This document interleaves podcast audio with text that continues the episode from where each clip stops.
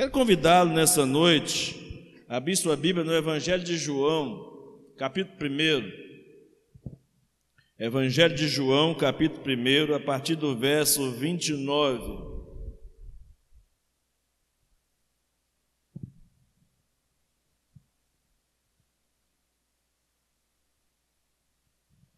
Evangelho de João, capítulo 1, a partir do verso 29.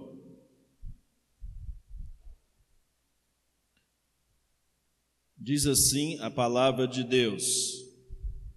Evangelho de João, capítulo 1, a partir do verso 29. Diz assim a palavra do nosso Deus.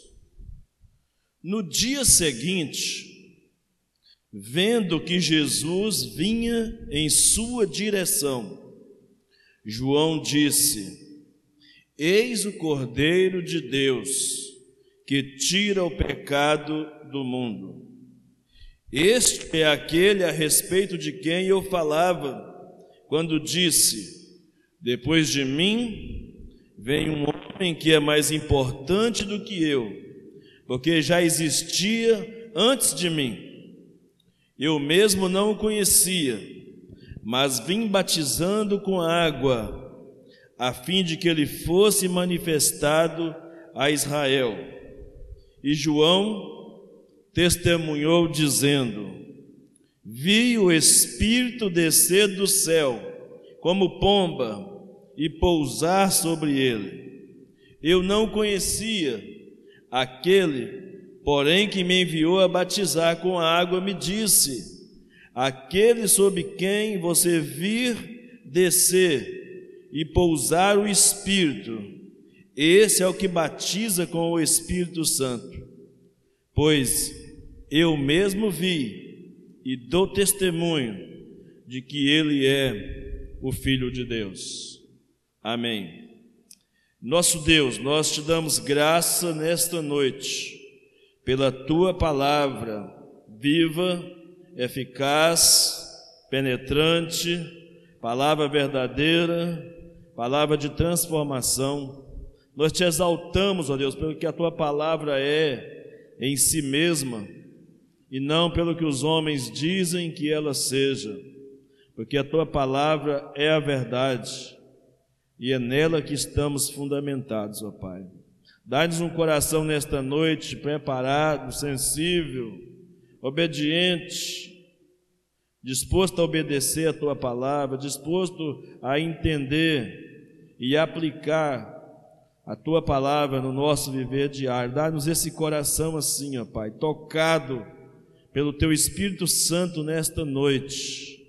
Tem misericórdia de nós que na fragilidade de nossas vidas depositemos toda a nossa confiança na graça do Senhor e no poder do Teu Espírito Santo. É a nossa oração em nome de Jesus. Amém e amém. Amém? Quero meditar com os irmãos nesta noite sobre o tema A vida cristã como deve ser vivida a vida cristã como deve ser vivida. Na semana passada, nós afirmamos que o cristianismo não é algo é, ultrapassado e que essa percepção de esvaziamento das igrejas cristãs, em especial as igrejas históricas, não é por causa da mensagem do Evangelho, mas sim pela maneira de como nós, os cristãos, vivemos esse, esse Evangelho, que pregamos, que cremos, que ensinamos, é, é a forma como nós vivemos esse Evangelho no dia a dia, que tem dado uma reação nas pessoas. Aliás, muitos chegam a dizer se é para ser cristão, como nós somos, muitos não querem ser. Se é para ser cristão da forma como nós imaginamos, o cristianismo, muita gente não quer ser. O que tem nos faltado, na verdade, é autenticidade. O que tem faltado a nós é uma autoimagem cristocêntrica.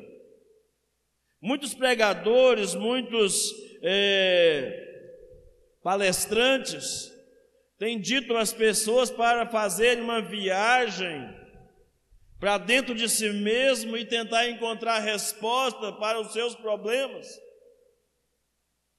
Mas na verdade, quando olhamos para nós, nós não podemos ver a nós mesmos.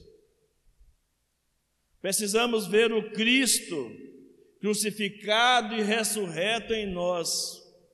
A nossa autoimagem deve ser uma autoimagem cristocêntrica. É Cristo em nós. Então não é o, a questão da mensagem que nós pregamos, não é a questão do evangelho que nós cremos, é no estilo de vida que nós vivemos que está a raiz do problema.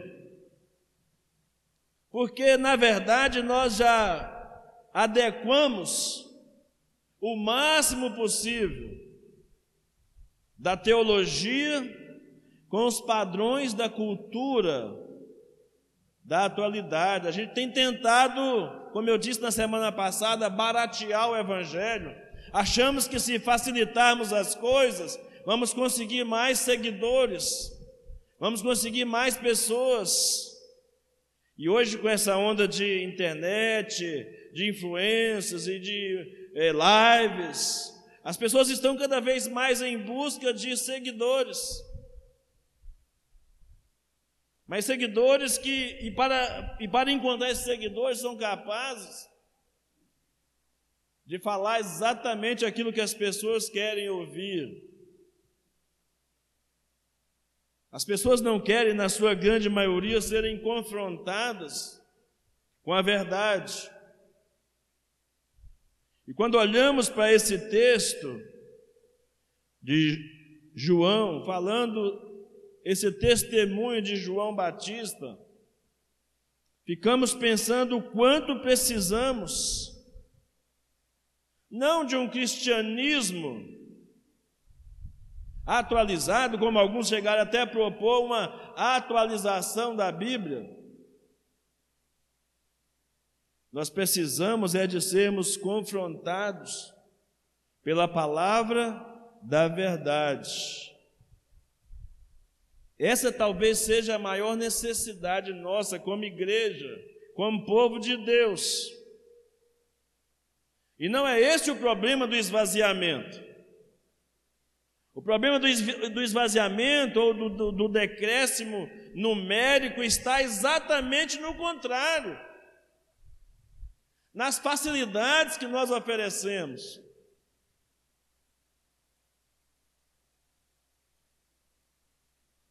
De acordo com o que pregamos domingo passado, encontramos em João Batista um homem cuja imagem que tinha de si mesmo e de quem era Jesus, que esse conceito que ele tinha de si mesmo e o que ele tinha sobre Jesus é que forjou o caráter cristão verdadeiro de João Batista, a coragem que ele tinha para pregar, para confrontar os seus ouvintes. E isso fazia com que as pessoas fossem atraídas a ele pela verdade e não pela facilidade do Evangelho. As pessoas procuravam João Batista porque queriam a verdade e elas eram impactadas, mesmo com a dureza do evangelho que era pregado por João Batista. E pensando então nisso, nessa vida que cada um de nós precisa viver, ou que precisa ter a partir de uma imagem correta de nós mesmos à luz da imagem do Cristo crucificado e ressurreto, ou da experiência que nós temos dia a dia com Ele. Quanto maior for a, a sua experiência com Cristo, melhor será forjado o seu caráter cristão. Quanto mais intimidade você tem com Cristo, mais parecido com Ele você será. É assim com os nossos filhos também. Quanto mais intimidade os filhos têm com os pais, mais parecido se torna com os pais. E quanto mais próximo andamos das pessoas, mais nos tornamos parecidos com elas também. E diante disso, podemos, em primeiro lugar, pensar que, ou crer, que essa vida cristã só pode ser vivida no poder do Espírito Santo. Em outras palavras, A vida que se espera ser vivida só é possível, primeiro, pelo batismo com o Espírito Santo. Mas o que é o batismo com o Espírito Santo? É exatamente o que a Bíblia diz que ele é: é o mergulhar na graça, é o entrar na vida cristã. O batismo com o Espírito Santo é aquela capacidade que o Espírito Santo nos dá de nos fazer nascer de novo, quando nós estávamos mortos em nossos delitos e pecados. Muito se diz por aí sobre batismo com o Espírito Santo. Mas de fato, o que a Bíblia chama de batismo com o Espírito Santo é a produção do novo nascimento em nós. É Ele que nos capacita, através desse novo nascimento, a nos arrependermos dos nossos pecados e a crermos nele como único e suficiente Salvador de nossas vidas. A ordem da salvação muitas vezes é pregada de forma inversa. Há pessoas que pensam e que creem que alguém precisa primeiro arrepender-se e crer para depois nascer de novo. Mas o morto jamais terá condições de fazê-lo. E a Bíblia diz em Efésios capítulo 2, verso 1, que Ele nos vivificou estando nós mortos em nossos delitos e pecados. O que é vivificar? É nos trazer a vida, é nos ressuscitar, é nos fazer de novo. Ou seja, quando eu não tinha nenhuma esperança para mim, quando você não tinha nenhuma esperança para você, Ele nos chamou à vida. Ele ordenou que a vida fosse novamente soprada sobre nós, por meio do seu Espírito Santo, para que você e eu pudéssemos crer nele de todo o nosso coração. Mas, irmãos, após sermos batizados com ele ou por ele, Precisamos ser urgentemente cheios desse Espírito. A diferença entre ser batizado com o Espírito Santo e ser cheio do Espírito Santo é exatamente aquela diferença básica entre você ter o Espírito Santo quando você é batizado com o Espírito Santo, você passa a ter o Espírito Santo habitando em você. Mas quando você se torna uma pessoa cheia do Espírito Santo, o Espírito Santo passa a ter você. Ele passa a controlar as suas palavras, suas ações, seus movimentos, as intenções do seu coração, totalmente sob o controle do Espírito Santo. De vez em quando, quando eu vou pregar o Evangelho, e aí alguém me diz assim: ah, Mas eu já tenho Jesus. Eu falo: Ótimo, parabéns, é isso mesmo. Está faltando um detalhe agora: é Jesus ter você. Quanto Jesus tem em você? Quanto Jesus tem de você? O quanto o Espírito Santo tem de você. Isso é mais importante. É mais importante para você ser conhecido por Ele do que você conhecer a Ele, porque muita gente conhece a história de Jesus, mas não conhece o Jesus da história, não tem intimidade com Ele, não tem nenhum tipo de relacionamento com Ele.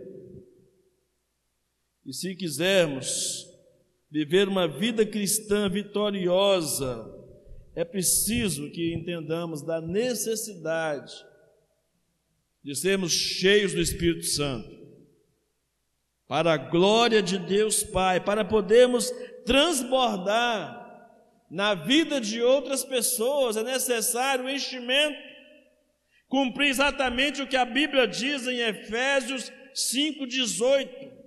Não embriagueis com vinho em que há contendas, mas enchei-vos. É uma ordem.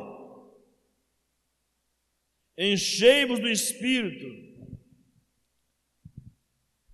Tem gente que se, que se escandaliza, mas eu digo sem medo de errar, que quando o crente não está cheio do Espírito Santo, ele está cheio de pecado. Porque uma coisa não combina com a outra. E ele está em pecado também por desobedecer uma ordem de que ele deve buscar esse enchimento do Espírito Santo. Então é preciso poder, mas não é um poder humano. É preciso poder do Espírito Santo para viver a vida cristã como deve ser vivida, porque jamais conseguiremos produzir uma vida cristã vitoriosa na força do nosso braço, na capacidade intelectual que nós temos, nos esforços que nós batalhamos por tê-los. E aliás, é bom que se diga isso aqui para, para nós, que fique gravado nos nossos corações. Toda tentativa nossa de querer viver uma vida cristã sem dependência do Espírito Santo é, de certa forma, o que nós chamamos de egolatria, que é a idolatria do ego, é a idolatria de si mesmo é uma coisa terrível. E certamente encontraremos muitas frustrações na caminhada cristã. Mas antes que prossigamos nesse raciocínio,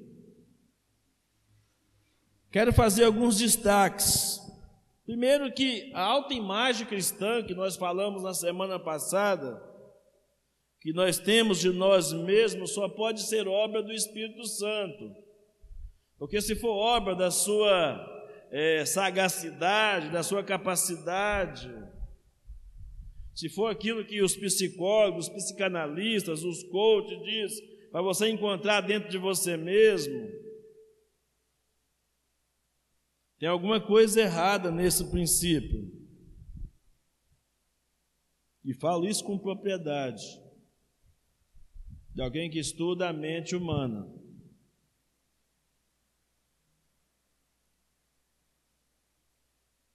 É um perigo nós construirmos uma autoimagem cristã que não seja a obra do Espírito Santo. O Espírito Santo que faz o verdadeiro milagre da transformação interior, da transformação do nosso coração à imagem e semelhança de Jesus. Não é esforço humano, irmãos. Eu quero que você entenda isso nesta noite. Viver a vida cristã que deve ser vivida não é esforço humano, é ação sobrenatural do Espírito Santo de Deus. Talvez esteja aqui a razão de muitas frustrações e de muitos fracassos nossos na vida cristã. Quando não conseguimos ler a Bíblia como deveríamos ler, quando não conseguimos orar como deveríamos orar, quando não conseguimos colocar foco e centrar naquilo que precisamos centrar. É lógico que tem uma participação nossa, mas não pode estar só na nossa capacidade ou na nossa força. Para que Jesus nasça e cresça em você, é preciso que o seu eu morra. É preciso que você chegue diante do espelho, ou chegue diante de si mesmo e dizer: morra, miserável, morra, para que ele cresça, para que ele apareça, para que ele se manifeste, o seu eu, o meu eu, o nosso eu tem que morrer. João Batista entendeu isso perfeitamente, ele disse: importante é que ele cresça e eu diminua. Lá no capítulo 3 do Evangelho de João, ele fala sobre isso. Ou como diz uma canção de Luma Elpídio, que diz: Então enche-me de ti, até que não haja mais espaço porque quando estou em tua presença, o meu viver é transformado. A música é Liberta-me de mim. Devemos negar a nós mesmos, tomarmos a cruz do Senhor Jesus Cristo diariamente. Aliás, ele disse que esta é a única forma de ser discípulo dele. O resto é só enganação de vida cristã. Marcos capítulo 8, versículo 34, ele diz: Quem quiser ser meu discípulo, negue-se a si mesmo, tome a sua cruz diariamente. Tome a sua cruz diariamente. Marcos, capítulo 8, versículo 34.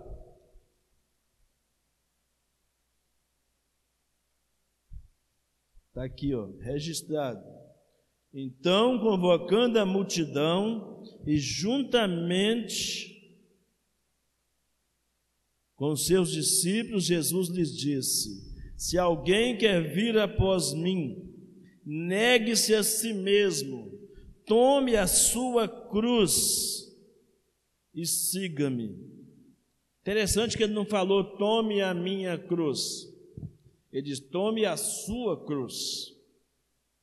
O sacrificar do seu eu, a renúncia, a entrega, é o que nos capacita a seguir a Cristo diariamente é tomar a cruz seguindo até que seja somente Ele em nós, é Cristo em nós, como diz o apóstolo Paulo, esperança da glória. Isso não é fruto da vontade nem do esforço humano. Eu costumo dizer que, assim como a salvação é pela graça, a santificação também é pela graça. Porque qualquer tentativa de ser um crente melhor, de viver uma vida melhor, sem depender da graça, sem depender do Espírito Santo, tornará você um egocêntrico, um moralista, e não um cristão verdadeiro e autêntico. Somos chamados, irmãos, para amar a Deus, viver para servir o próximo dia após dia, de modo que toda glória seja dada somente a Deus e não ao nosso esforço, até porque não é algo que se faz pelo esforço próprio, mas é pela graça, como já diz, que o Espírito Santo faz um milagre em nós e através de nós. Só conseguiríamos, só conseguiremos ser o que Jesus deseja que sejamos, se Ele mesmo agir em nós. A Bíblia diz em Filipenses capítulo 2, versículo 13, que é Ele que opera em nós o querer e o realizar. Ele coloca em nós a vontade de servir, a vontade de obedecer. e efetivamente nos ensina o caminho da obediência. Ele nos traz a vontade de ser salvo e efetivamente nos salva, nos capacita para a salvação pelo arrependimento e pela fé. Enfim, a perfeição que nós conseguimos, só podemos conseguir porque Jesus está em nós, já conquistou essa vitória em nós. A Bíblia diz em Filipenses 3,13: Filipenses 3,13.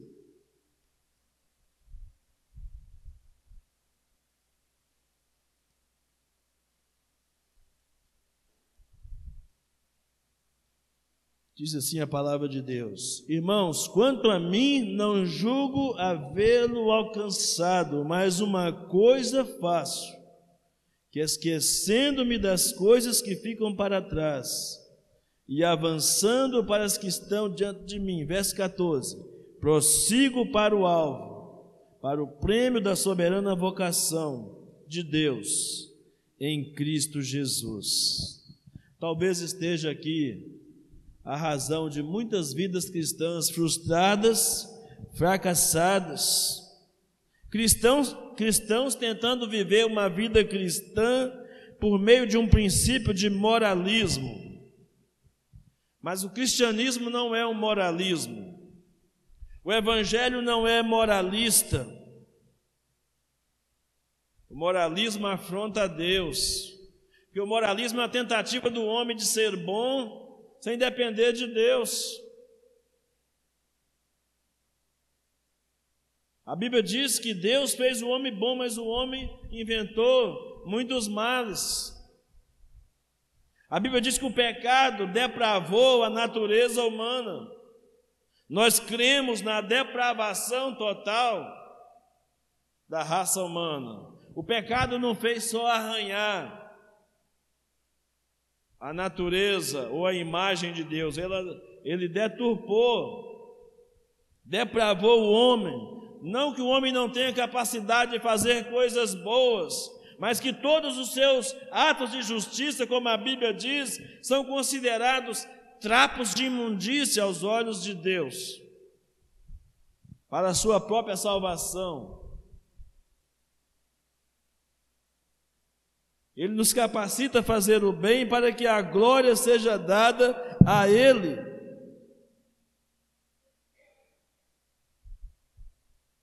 Esse ou essa é a vida cristã que Ele espera que nós vivamos. E olhando então para o texto que lemos essa noite, pelo menos três princípios a destacar, para que você entenda como é essa vida cristã, como essa vida cristã deve ser vivida. O primeiro princípio a ser destacado é que a vida cristã deve ser vivida na realidade diária da vida. Guarde bem isso no seu coração. A vida cristã tem que ser vivida na realidade diária da vida. Ao olhar para o verso 29 do capítulo 1 de João, algo me faz pensar que a rotina diária não é um problema em si. Muita gente diz que odeia a rotina, mas a rotina é necessária. E o problema não está na rotina em si, mas é no que nós fazemos com ela. A forma como nós usamos essa rotina. Como é a sua rotina diária? Talvez é isso que você precisa responder para você. Como é a sua rotina diária? É só um passar dos dias? A sua rotina diária é só um cumprimento de tarefas? ou se você faz o que faz, ou se você vive da forma como você vive, se tem um propósito nisso.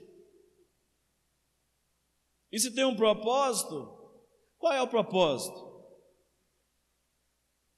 Qual é o propósito para você viver a sua vida do jeito que você está vivendo? Você já consultou a Deus? Já perguntou ao Espírito Santo? Se é essa vida que Ele quer que você viva, desse jeito, da forma como você está vivendo.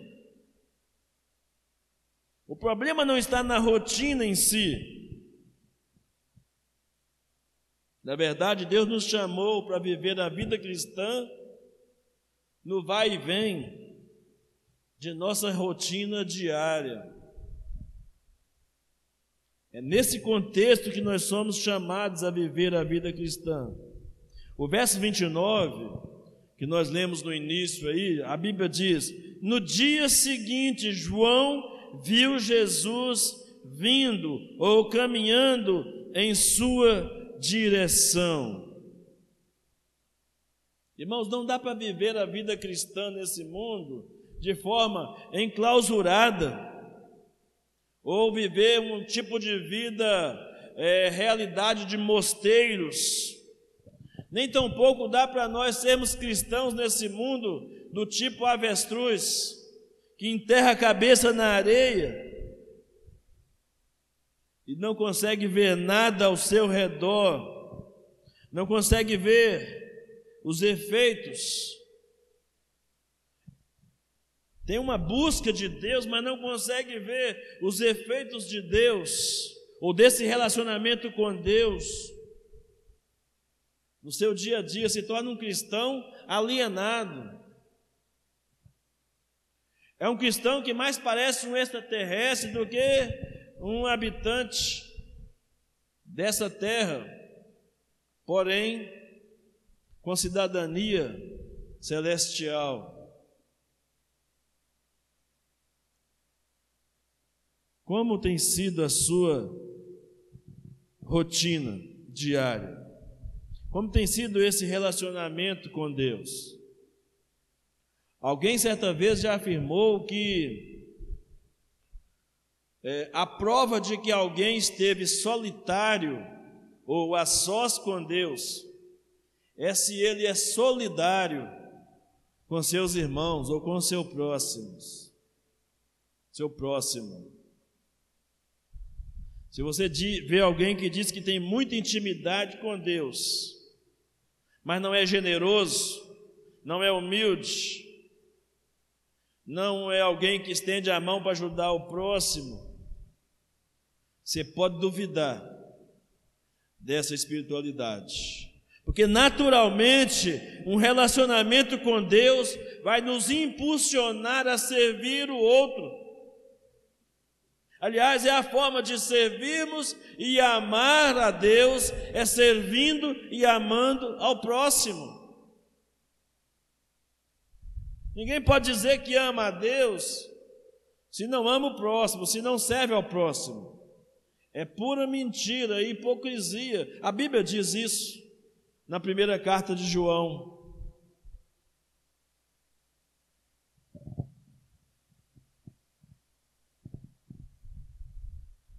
Me chama a atenção, irmãos, nesse texto, ou nesse um versículo tão pequeno como esse, o verso 29, aqui a parte, a parte A desse versículo, me chama a atenção porque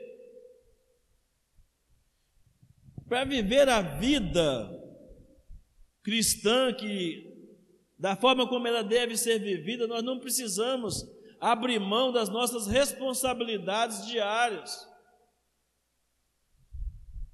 João Batista estava em plena atividade, cumprindo o seu papel, cumprindo o seu propósito. O texto diz: no dia seguinte, ou no dia seguinte. Em outras palavras, eu entendo isso aqui, que é no cumprimento das nossas responsabilidades, é na vida que se segue. Quando eu olho para essa expressão do texto no dia seguinte, isso me dá a ideia de que a vida segue um fluxo normal. É um dia após o outro.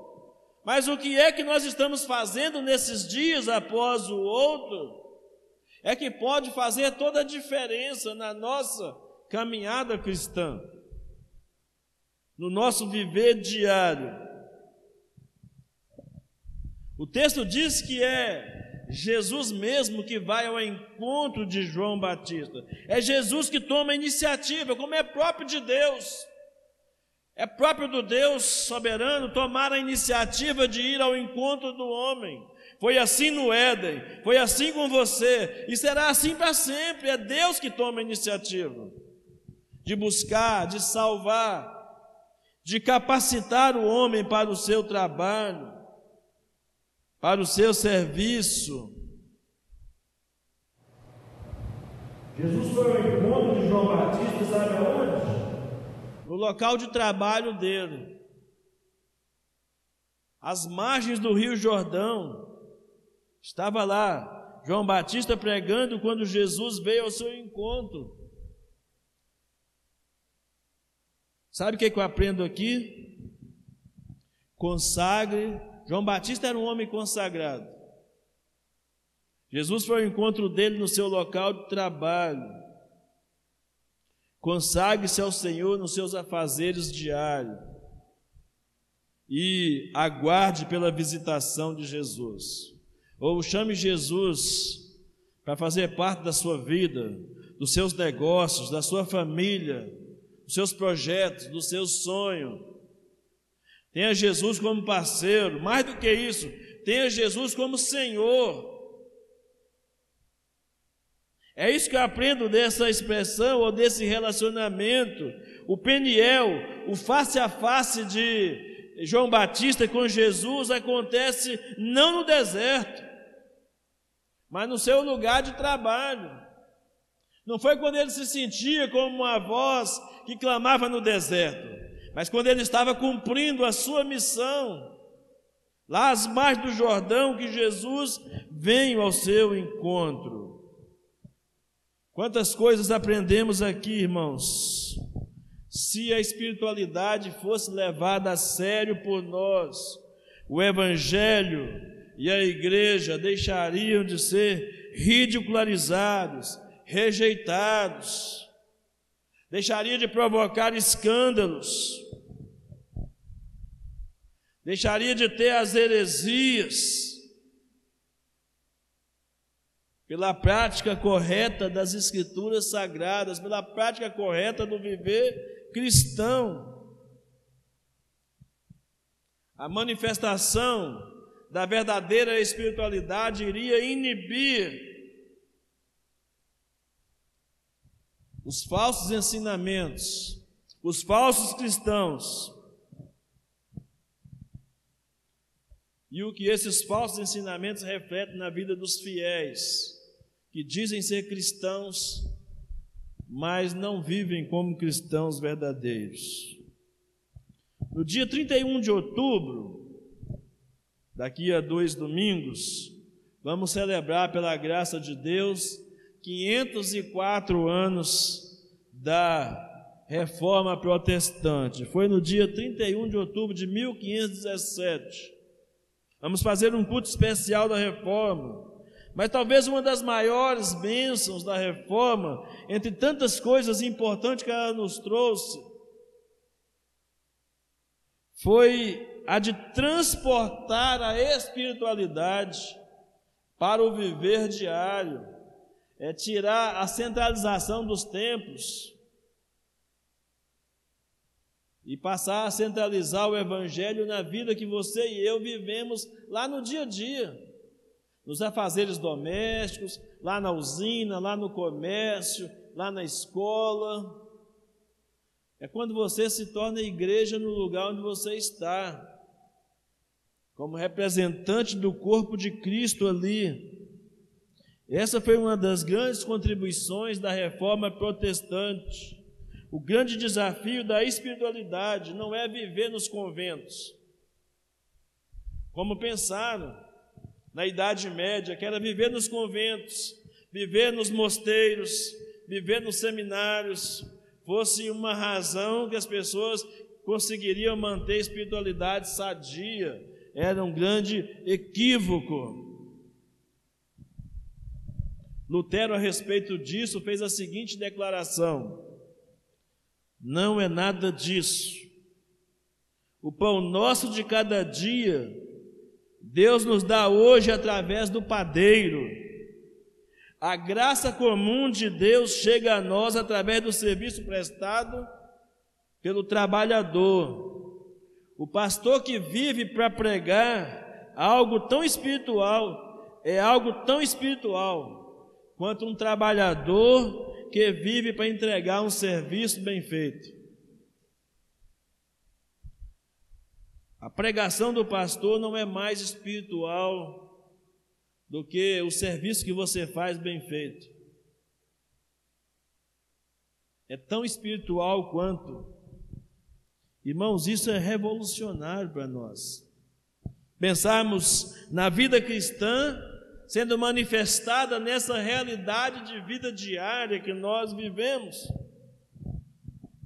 Essa é a vida, no vai e vem da nossa rotina diária, o nome de Cristo sendo glorificado em nós e através de nós. Mas para isso, é preciso que o segundo princípio seja aplicado.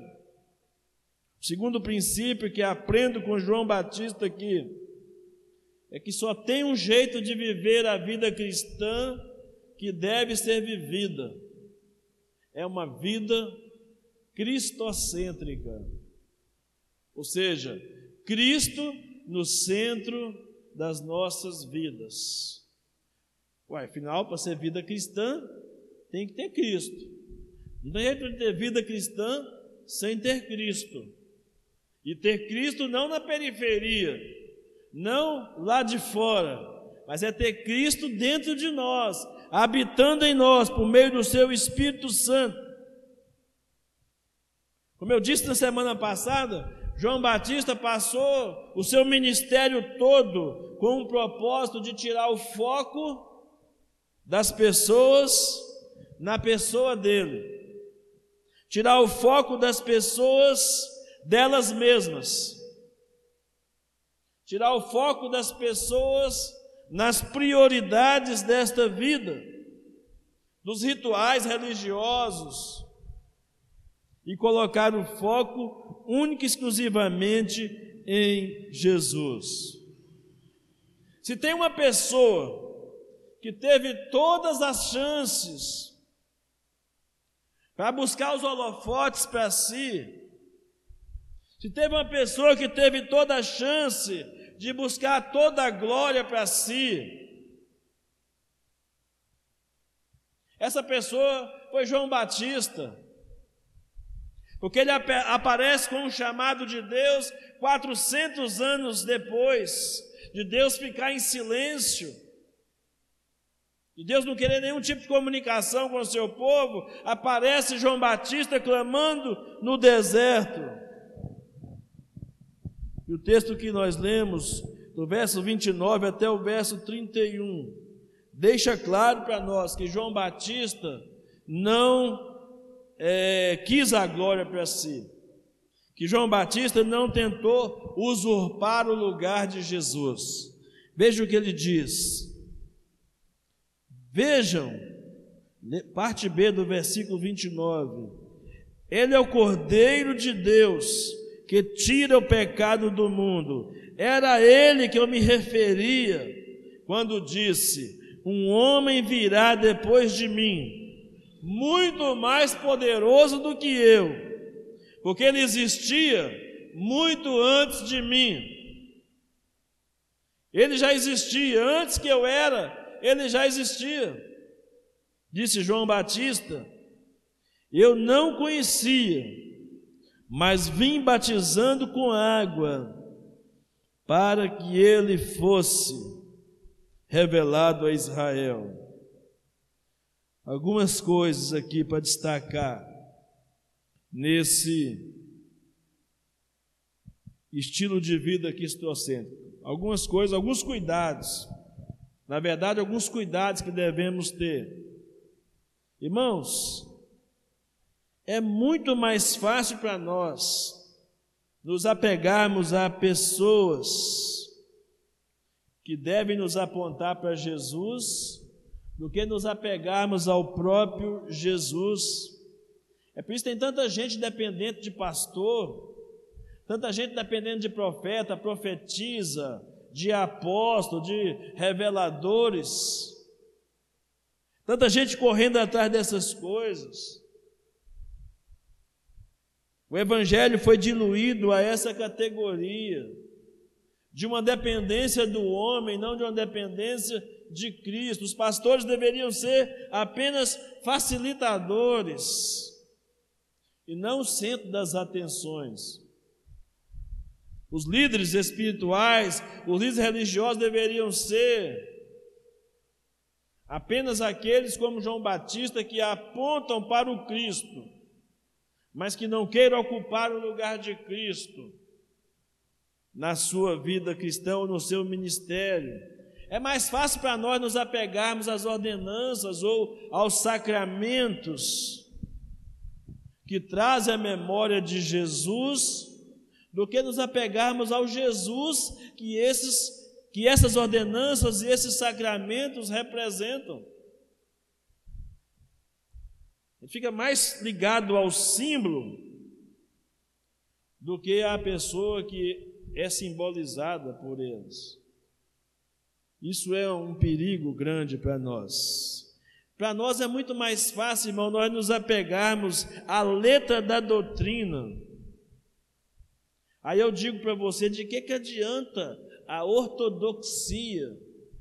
O que, que é ortodoxia? A doutrina correta. Se não há uma ortopraxia. O que, que é ortopraxia? A prática correta. De que, que adianta você dizer que se orgulhar? Não, minha igreja é a doutrina certa, minha igreja prega a Bíblia. Meu pastor ou o professor da escola dominical ensina é a Bíblia. Mas e daí? Como é que você está vivendo no dia a dia? O que ele está ensinando, você está aplicando na sua vida? Então não resolve nada. Se você não está aplicando o que você aprende na sua vida, não adianta nada. Aliás, é muito mais fácil aquelas pessoas que estão ensinando, que, aliás, que estão sendo ensinadas de maneira equivocada, colocarem em prática o que estão aprendendo, do que quem está aprendendo certo praticar o que é certo. Esse é um perigo. Quando Cristo não ocupa lugar central na pregação, no ensino e na nossa vida como um todo. É mais fácil para nós nos apegarmos à liturgia.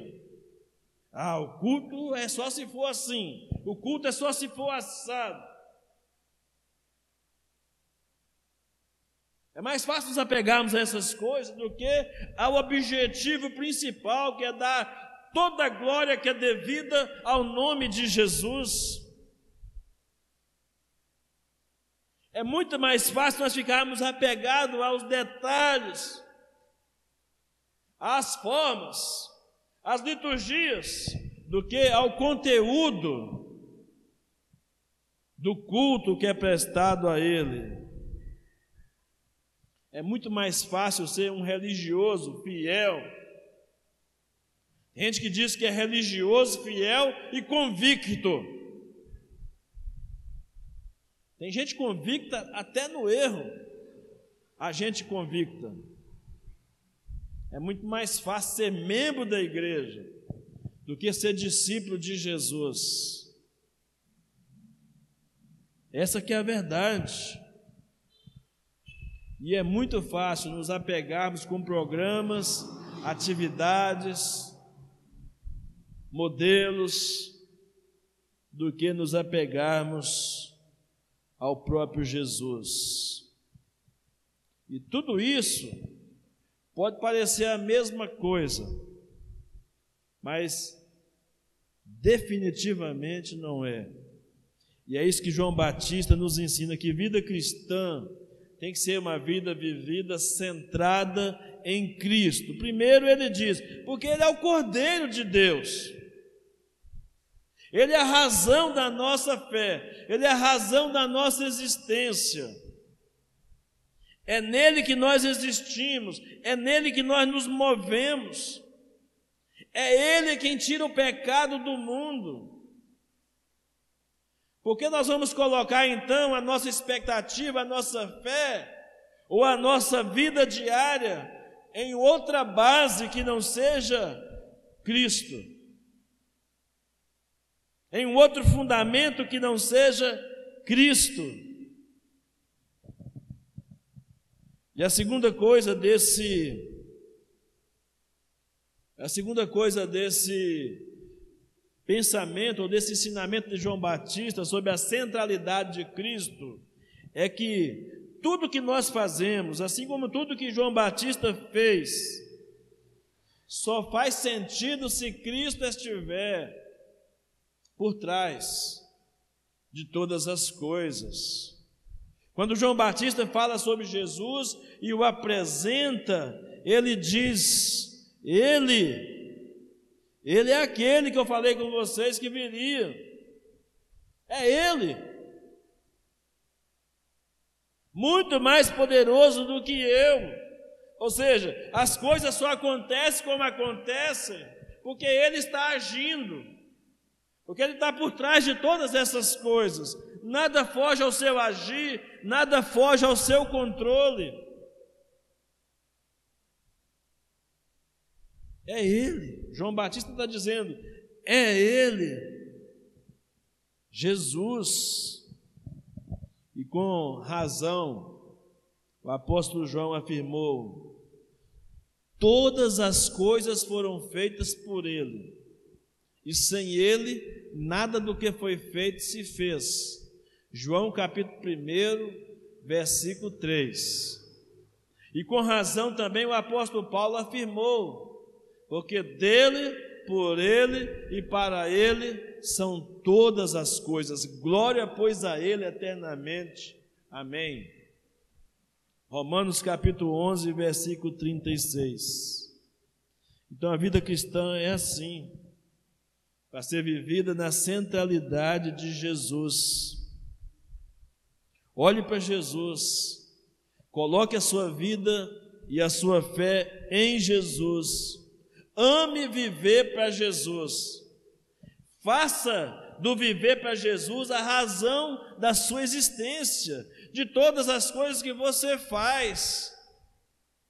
Desde uma aula que você dá, desde uma, uma ajuda que você presta, o dirigir de um carro, um prego que se é pregado, um conselho que se é dado,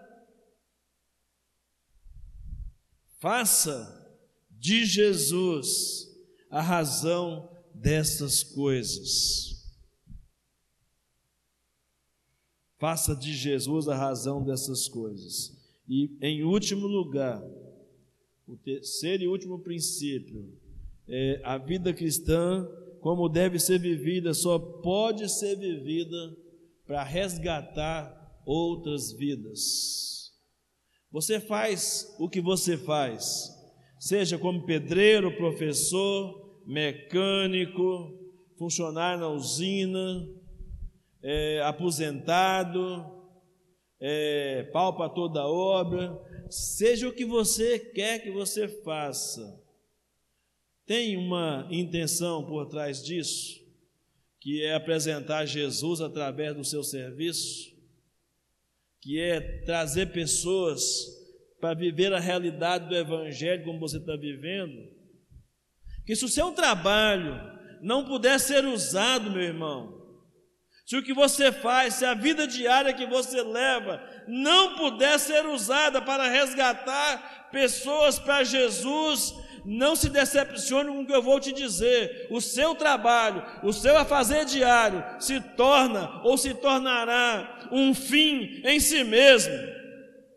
E com o passar do tempo, cairá no esquecimento o seu trabalho, porque vidas não foram alcançadas. Para Cristo, por Cristo, através da vida diária que você vive. Você e eu somos responsáveis para que muitos sejam resgatados para Cristo. E Ele nos deu uma ordem, Ele fez afirmações severas sobre isso. Em João capítulo 20, versículo 21, ele disse: Assim como o Pai me enviou, eu vos envio a vós. Em Marcos 10, 45, ele diz: Porque o filho do homem não veio para ser servido, mas para servir e dar a sua vida em resgate de muitos. João Batista diz: É ele. Ele veio para dar sua vida em resgate do mundo. Ele tira o pecado do mundo. João Batista viveu para revelar Jesus ao mundo. Nós também devemos viver assim, para revelar Jesus ao mundo, colocando sempre Cristo no centro da nossa existência, fazendo tudo para a sua glória. Não dá para imaginar, irmãos, um cristão passando um dia sequer sem estar centrado em Cristo e sem desejar revelar Cristo às pessoas ao seu redor.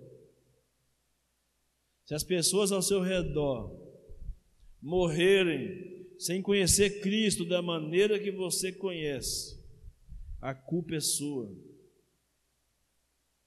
Porque você não falou, porque você não viveu, porque você não fez o que fez para a glória dele. Eu termino com as palavras dos versos 32 ao 34 de João Batista. Ele diz: O testemunho é esse. Vi o Espírito Santo descer do céu na forma de uma pomba e permanecer sobre ele, Jesus Cristo.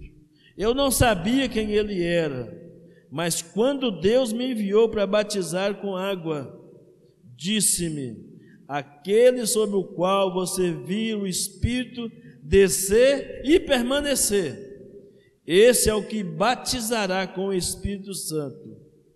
E João diz: Eu vi isso acontecer, portanto eu dou testemunho de que ele é o Filho de Deus.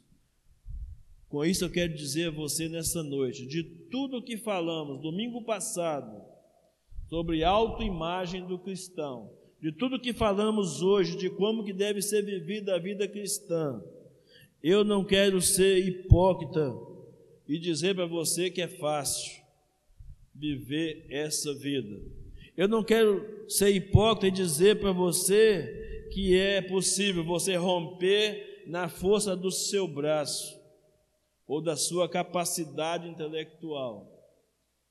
Mas eu quero ser honesto com você e te dizer que é possível viver essa vida cristã só com a ajuda e com poder do Espírito Santo.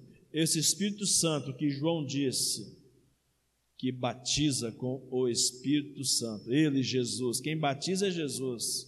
É Jesus quem batiza com o Espírito Santo. E ao batizar, ele te salva e te capacita para o trabalho. Mas sobre isso queremos falar no próximo domingo, intimidade com o Espírito Santo. Guarda isso na sua cabeça aí. Intimidade com o Espírito Santo. É o que queremos refletir com os irmãos na próxima semana. Vamos orar ao Senhor, pedir a Ele que essa mensagem, de alguma forma, possa mexer com a gente, para a gente não ficar acomodado, para a gente sair da nossa zona de conforto e desejar viver a vida que Ele quer que nós vivamos. Simples assim, mas não com a nossa força, com a ajuda dEle. Com a ajuda dEle, eu posso dizer para você, sem medo de errar, com a ajuda dEle é possível. porque aquilo que é impossível para os homens é possível para Deus. Amém?